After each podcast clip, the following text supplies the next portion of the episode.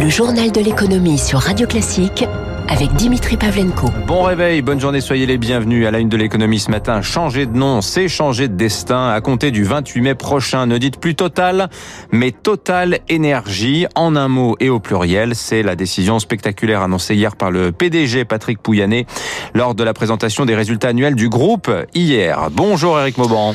Bonjour Dimitri, bonjour à tous. Voilà, changer de nom, décision symbolique forte hein, du géant pétrolier à la veille de la présentation aujourd'hui du projet de loi climat, on en parlait à l'instant.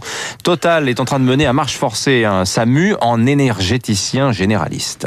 Voilà, vous l'avez dit, sur fond de projet de loi sur le climat, Total se transforme et s'est fixé des objectifs ambitieux. La direction s'est engagée à atteindre la neutralité carbone à l'horizon en 2050. On ne parlera désormais plus de groupe pétrolier, mais multi-énergie. Total Énergie sera présent dans le gaz, l'électricité bas carbone et proposera aussi des stratégies en faveur du climat et de l'environnement. Depuis quelques mois, les acquisitions dans ce sens se sont multipliées.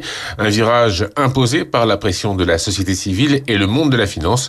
Aujourd'hui, les investisseurs demandent des engagements de la part des groupes pétroliers. C'est un impératif pour espérer une meilleure valorisation boursière. À Wall Street, la capitalisation de Nextera Energy, spécialiste des énergies renouvelables, rivalise désormais avec celle du groupe Chevron. Le secteur pétrolier est à la peine sous le poids des dépréciations d'actifs. Chez Total, elles ont été estimées à 10 milliards de dollars, entraînant une perte nette par du groupe de 7,2 milliards de dollars sur l'exercice 2020. Or, élément exceptionnel, le groupe Multi-Énergie a annoncé un résultat pour le quatrième trimestre supérieur aux attentes et le maintien du niveau de son dividende. Voilà, geste euh, symbolique fort aussi hein, de Patrick Pouyanné, le maintien du dividende pour conserver, dit-il, la confiance des actionnaires. D'ailleurs, les cours du brut hier soir ont fini alors plus haut niveau depuis un an. Le Brent de mer du Nord plus 0,88%, 61,09$. Le WTI 58,36$, plus 20% hein, depuis le début de l'année pour les cours du brut. Signe d'un redémarrage de la demande. Effet aussi des réductions de production de l'OPEP et du dollar faible. Comment se porte l'activité en France? Eh bien, malgré le couvre-feu généralisé en janvier, bonne nouvelle, hein, l'activité est restée stable selon la Banque de France. Stable bien que toujours 5% sous le niveau d'avant crise. La Banque de France estime que la croissance cette année pourrait bien atteindre hein, les 5% euh, évoqués la semaine dernière aussi par l'INSEE. Il faudra, ceci dit, hein, surveiller de près les inégalités de la reprise. Ça, c'est l'avertissement lancé hier par la COFAS. Les inégalités d'abord entre secteurs. L'industrie et le bâtiment sont déjà repartis, mais pas les services. Inégalités aussi entre pays. Euh, COFAS anticipe des risques sociaux et politiques exacerbés dans plusieurs pays. Euh, L'Espagne, l'Italie, les États-Unis, l'Amérique latine, mais aussi la France. Au quotidien, en attendant l'immunité collective, hein, pas avant 2022, euh, nous disent les experts, eh bien le télétravail devrait rester la règle encore de longs mois. C'est une épreuve hein, pour les salariés et les managers. Hein. Quatre managers sur 10 estiment compliquer l'organisation des tâches ou le maintien du lien entre collaborateurs. C'est ce qui ressort d'une enquête CSA pour l'assureur Malakoff Humanis. Émilie Vallès. Le télétravail risque de durer alors les entreprises ont compris l'intérêt de former leurs managers. Il faut aussi répondre aux angoisses, explique Arnaud Hautser, directeur général adjoint de Meltis, spécialiste des formations de management. Les gens n'étaient pas préparés tout simplement à ça. Du jour au lendemain, les managers en fait se sont dit, bah, comme je vois plus mes équipes, j'ai l'impression que je contrôle plus leur travail. En fait, ce qui est pas vrai. Le manager, il peut toujours faire des points avec son équipe, sauf que c'est des modes de communication et de relation qui sont vraiment différents. On est moins dans le contrôle et on est plus dans la confiance et la création d'autonomie dans l'équipe. Il faut aussi redéfinir les priorités, parfois différentes avec le télétravail, poursuit cet expert qui conseille des managers de PME, de grands groupes, mais aussi de collectivités locales.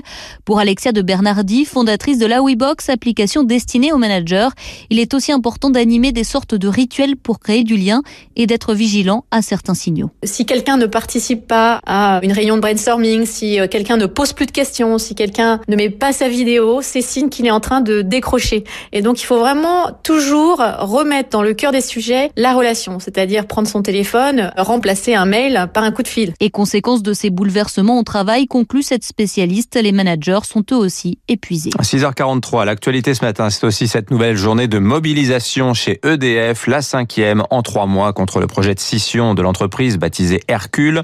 Les syndicats appellent au rassemblement devant l'Assemblée nationale où doit justement être aujourd'hui entendu Jean-Bernard Lévy, le PDG d'EDF.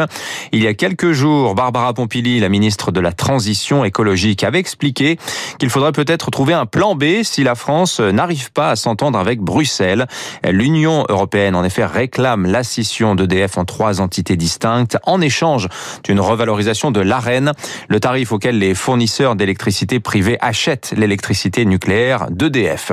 Énergie toujours, y a-t-il une bulle boursière euh, en formation en ce moment sur les valeurs liées à l'hydrogène? Les experts se le demandent hein, au vu de la flambée du cours de certaines sociétés. Prenez par exemple McPhee, le français a vu son cours multiplié par 7 depuis un an. Hier, une petite société grenobloise, HRS, a démarré sa cotation à près de 500 millions d'euros. C'est plus de 40 fois ses bénéfices. Des ratios qui rappellent à certains la bulle Internet de l'an 2000. Eric Cuoche. Pour produire de l'hydrogène vert, il suffit de casser les molécules d'eau à partir d'électricité éolienne ou encore solaire, simple et écolo. Argument de taille pour les investisseurs. Louis Blanchard de Caire, spécialiste des énergies renouvelables. Toutes ces qualités d'hydrogène, qui est un combustible propre, qu'on peut fabriquer de façon quasi infinie, qu'on peut stocker et qu'on peut transporter, ont provoqué un engouement pour l'hydrogène. Des qualités, mais aussi un sérieux coup de pouce venu des États. Après l'Allemagne, c'est la France qui fait le pari de l'hydrogène en adoptant un plan jusqu'en 2030 en faveur du secteur. Marc Guillaume, économiste des énergies. Le plan annoncé par le gouvernement, c'est 7 milliards d'euros. Et toutes les entreprises dans la production d'énergie renouvelable sont évidemment boostées par un tel financement public. Un marché destiné à se renforcer à l'avenir. Les batteries électriques ont montré leurs limites sur le transport à longue distance, alors l'hydrogène fait office d'alternative à fort potentiel. Cédric Philibert, expert en énergie. Si on veut réduire les émissions à zéro, on va avoir un besoin d'hydrogène pour contribuer à décarboner tous les secteurs où électrifier est difficile. L'industrie, la sidérurgie, l'aviation, etc. Faire de l'hydrogène vert coûte cher, mais selon nos informations, plusieurs acteurs européens du secteur seraient sur le point de créer un consortium capable de produire en masse et à bas coût. Voilà, l'Airbus de l'hydrogène après l'Airbus des batteries, ce serait donc parti. Merci Eric Cuoche. En bref, Europe 1, racheté par Bolloré, ce ne serait plus qu'une question de jours, voire d'heures, selon le site d'information Les Jours. La vente de la station propriété du groupe Lagardère serait actée dans une fourchette de 30 à 50 millions d'euros.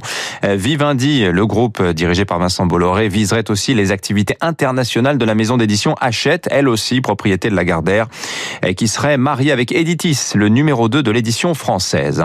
En Italie, un scénario à la Suisse hein, pour Mario Draghi. L'ancien président de la BCE est en train de réussir à bâtir une coalition très large hein, qui couvrirait presque tout le spectre politique italien.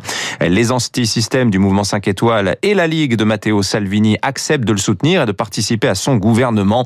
Effet Draghi, le coût de la dette de l'Italie est tombé hier à un plus bas historique. Le 10 ans se négociait en dessous de 0,5%. Et puis aux États-Unis, Joe Biden a rencontré hier soir le Gotha des grands patrons américains, Walmart ou encore JP Morgan.